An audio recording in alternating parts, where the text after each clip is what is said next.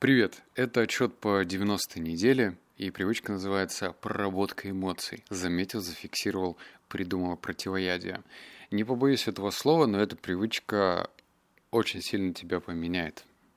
Не то, что не до неузнаваемости, но ты прям почувствуешь, как что-то в тебе начнет меняться, и ты, соответственно, тоже станешь другим человеком. Давай про то, что я узнал об этой привычке. Первое. Мозгу жизненно необходимо двигаться в колее, но колея может быть не самая лучшая. И фиксация – способ переместиться. А, что такое колея? Колея нас преследует во всем. А, это касаемо и вредных привычек, и полезных привычек, и вообще э, любой деятельности. Вот, например, если ты, скажем, привык двигаться до работы по одному маршруту, это тоже колея. Если ты в условиях стресса хватаешься за сигарету, это тоже колея. Ну, то есть э, метафора машины. Вот представь, что ты едешь по такой очень грязной, размытой дороге, и если э, ну, все машины двигаются только прямо, то ты увидишь колею.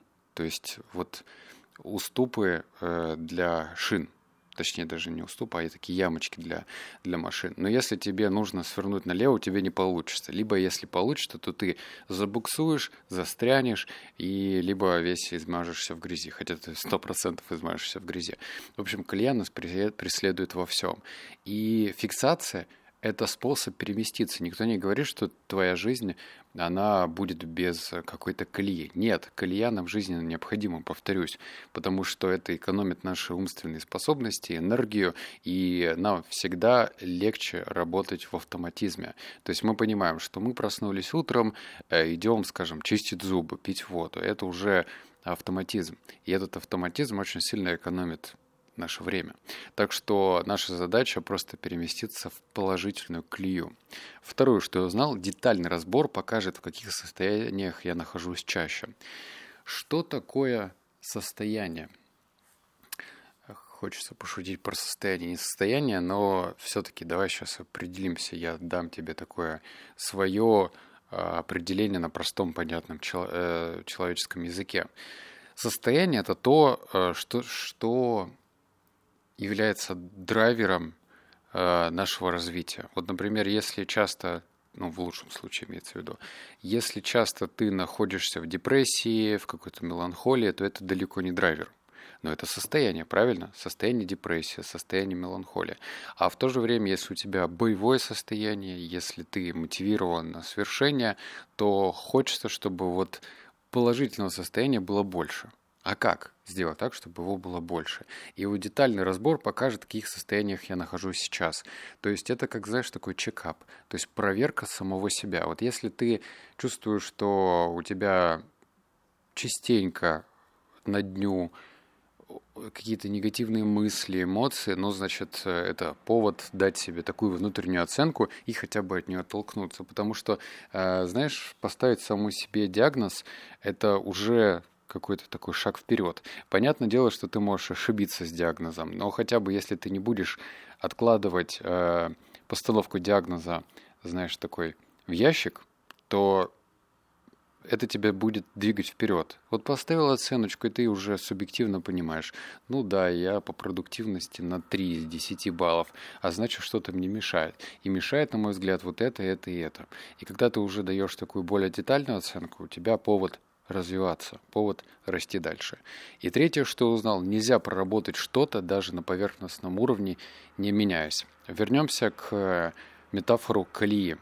Вот скажем, ты нашел э, свою такую негативную колею, надеюсь, тебе шум с улицы не отвлекает, меня отвлекает, но тебя не будет отвлекать. Э, нашел ты, сейчас секунду, нашел ты какую-то негативную колею. И понятно, что у нас у всех нет времени. Ну, точнее, вот это, знаешь, отговорка. Где я найду время на спортзал? Где я найду время для йоги? Вот что, что не спроси, а у нас на все времени нету. График полный.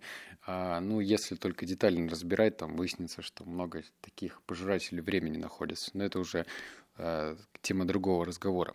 И если ты, скажем, на проработку какой-нибудь эмоции выделишь даже 3 минуты, но будешь регулярно выделять 3 минуты, то ты все равно даже при таком поверхностном изучении будешь двигаться вперед. Почему? Потому что количество в любом случае перерастает в качество. Оно будет перерастать в качество медленнее. Ну, скажем, вот представь ты разницу. Ты можешь выделять 10 минут времени, анализировать свое настроение, но редко. Либо выделять 2 минутки времени, но часто. И рано или поздно ты будешь находить что-то общее, быстрое, анализировать себя. Ну, то есть это, это всегда так устроено. Хочешь научиться кататься на сноуборде, просто катайся. Через некоторое время ты начнешь кататься лучше. И так относится к любому спорту и любому виду деятельности. Теперь про мои стадии. Первое – это поймал состояние маятника, зафиксировал состояние. Э, понятие маятника, оно визуально понятно.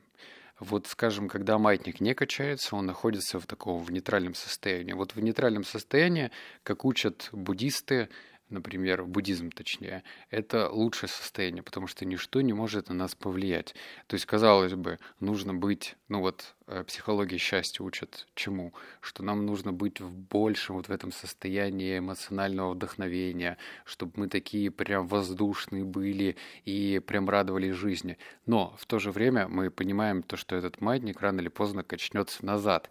Если ты умеешь управлять своими эмоциями, а э, управлять эмоциями почти никто не умеет. Может быть, кто-то чуть-чуть, может быть, кто-то слегка. Но вот знаешь, чтобы прям как кремень по щелчку пальца перестроить свои эмоции, это прям целое искусство. Ему нужно учиться, и э, причем долго. Так вот, если ты хочешь постоянно жить в ощущении блаженства, то готовься к тому, что тебя скоро откатит. То есть такова жизнь, она циклична. Поэтому тебе нужно поймать состояние маятника либо на положительные эмоции, либо на отрицательные. Вот я ловлю себя на отрицательные эмоции. Я даже расскажу тебе свой личный пример э, дальше, вот как развивать. Но пока давай просто зафиксируем. Поймали негативное состояние маятника, подумали, как его проработать. Негативное состояние маятника – это все то, что вызывает в нас негативные эмоции. Злость, гнев, осаду, унижение и так далее. Как развивать? Вот сейчас тебе зачитаю. Поймал негативный маятник, вспомнил, как прошлое поведение повлияло на ситуацию. Поменял поведение и выбрал обдуманное решение. Теперь своими словами расскажу свой личный пример. Я вчера кое-что увидел, мне отправили то, что один человек пытался в общем чатике очернить репутацию, а это чревато последствиями. Я уже через это проходил, я знаю, к чему это все приводило приводили меня предыдущие действия, скажем, это был 2019 год, и я вступал в полемику, то есть начинал доказывать э, этому террористу, текстовому террористу, что он не прав.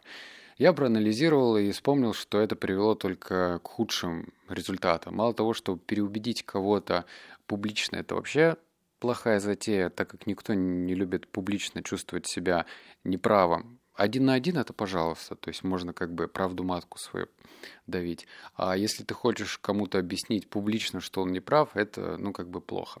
Плохо, потому что человек будет тоже обороняться, а во-вторых, э, это приведет к большему вниманию к этой конфликтной ситуации. Как это называется? Эффект Барбары Стрези, да?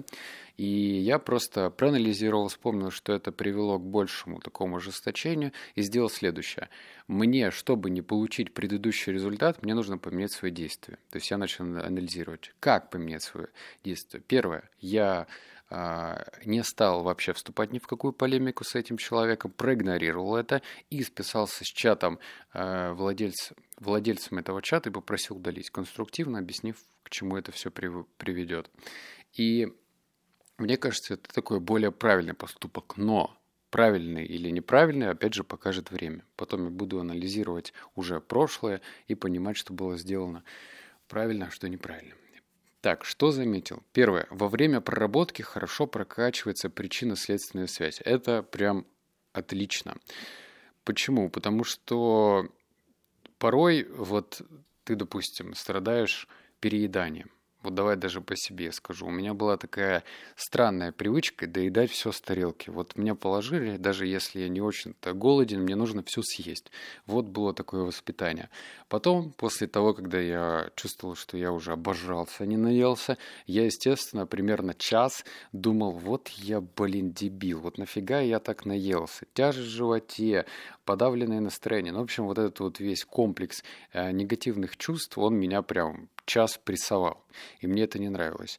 Но когда я начал анализировать, например, что с чем связано переедание. Переедание связано с тем, что общие паттерны, общие вот эти вот настройки нам передавали родители. Родители жили, ну вот, я не знаю, какого года у тебя родители, они жили в не очень благоприятное время. То же самое касается дедушек и бабушек. Там можно было, не знаю, голодать. Ну, я про дедушек говорю, бабушек. Реально голодать, если ты с тарелки ничего не съешь. Соответственно, они жили в условиях недостатка, а мы живем, ну, наверное, не все, но все-таки в формате изобилия, когда ты, ну, понимаешь, что, что тебе, блин, на самокате можно заказать картошку, и тебе э, не нужно, там, блин, идти в погреб. Вот у меня тут мама, обратилась к моему брату, типа, давай-ка ты сгоняешь в погреб, у нас есть погреб, блин. У меня мама весьма обеспеченная женщина, и она до сих пор зачем-то э, тратит время на погреб, хотя можно, блин, в приложении заказать картошку, и тебе ее прям э, в руки привезут, и это будет бесплатно. В общем, короче, такие паттерны, они удивляют, честно говоря. То есть я нашел причинно-следственную связь. Дальше. Второе, что я узнал, импульсивные поступки прекращаются. Я чувствовал, что импульсивные поступки, они не то, что мешают мне жить, они порой бывают прям такие коварные. То есть тебе кажется, что нужно проблему решить здесь, сейчас, но тебе только кажется, потому что недаром есть такая фраза «утро вечера мудренее» или «утреннее» или как-то. Ну, ты знаешь эту, в общем, поговорку или пословицу. И это не просто так. Потому что импульсивные поступки, тебе хочется на эмоциях быстро ответить обидчику, но это лишает тебе возможности продумать что-то. Это как шахматы, да? Представь, если бы в шахматы люди не думали, не сидели, не смотрели на вот это шахматное поле, а просто так друг за другом делали бы ходы. То есть ну, э, фишка в том, что тебе нужно думать, просчитывать. А как ты будешь просчитывать, если импульсивные ходы тебе будут это дело мешать?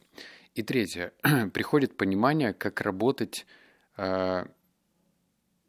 не на уровне проблемы, а на уровне системы. Пример с алкоголем. Вот давай тебе расскажу.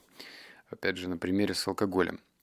Скажем, ты вчера выпил, причем так хорошенечко выпил, и на утро у тебя прям болит голова, мучает от ходосы всякие, ну, в общем, прям, ух, неприятно. И в зеркало на себя смотреть тоже не очень хочется. Как ты хочешь решить проблему? Тебе нужно выпить какую-нибудь таблеточку от головы или взять в холодильнике рассольчик, и вроде проблема решена. Но э, ты просто решаешь проблему, проблему в моменте. Боль в голове, какую-то такую сухость во рту, э, измождение организма и так далее. Но на уровне системы ты проблему не решил. А вот если ты начнешь ковыряться, а что это, блин, ты вот все время находишься в этой колее. Утром таблеточку или рассольчик выпил, или там кофеек бахнул, и все. А когда ты начинаешь думать, что как решить на уровне системы, ты поймешь, что что-то как-то неправильно а, я живу. Вот я вчера, позавчера был в Улан-Удэ, зашел в рестик заказать салат. Сижу, ем. Напротив меня сидят два мужика. И они что-то там едят, естественно, мясное. Блин, Улан-Удэ это как бы такой мясной город. Все-таки это бурята. И, значит, два мужика периодически там друг другу подливают водки. И я вот понимаю, что для меня настолько другая реальность. Сидеть, пить водку, спрашивать, что тебе подлить, не подлить. они вообще не работают с системой. А почему они пьют водку? Потому что у них такое воспитание. Соответственно, что если ты с мужиком встречаешься где-нибудь в ресторане, то для того, чтобы лучше, значит, наладить коннект или там лучше раскрыться, тебе нужно что-то выпить, принять какой-то допинг. И проблема в системе в том, что они не могут раскрыться на трезвую голову. И они к этому даже не придут. Не придут, потому что они будут работать с проблемой, с похмельем. И их уже сама система не будет волновать, потому что похмелье будет их встречать каждое гребаное утро. Вот на такой не самой позитивной ноте я заканчиваю, но хочу, чтобы ты тоже присмотрелся к этой привычке. Она очень полезная, мощная. Если мы будем анализировать все негативные эмоции на дальней стороне маятника, то это нам позволит выйти с колеи. А если ты выходишь из колеи, то ты перестаешь быть рабом системы. Не знаю, кто хочет быть рабом системы, я точно не хочу. Так что советую тебе хотя бы присмотреться к этой привычке. Все. Обнял, поцеловал, заплакал. Услышимся в следующем подкасте. Пока.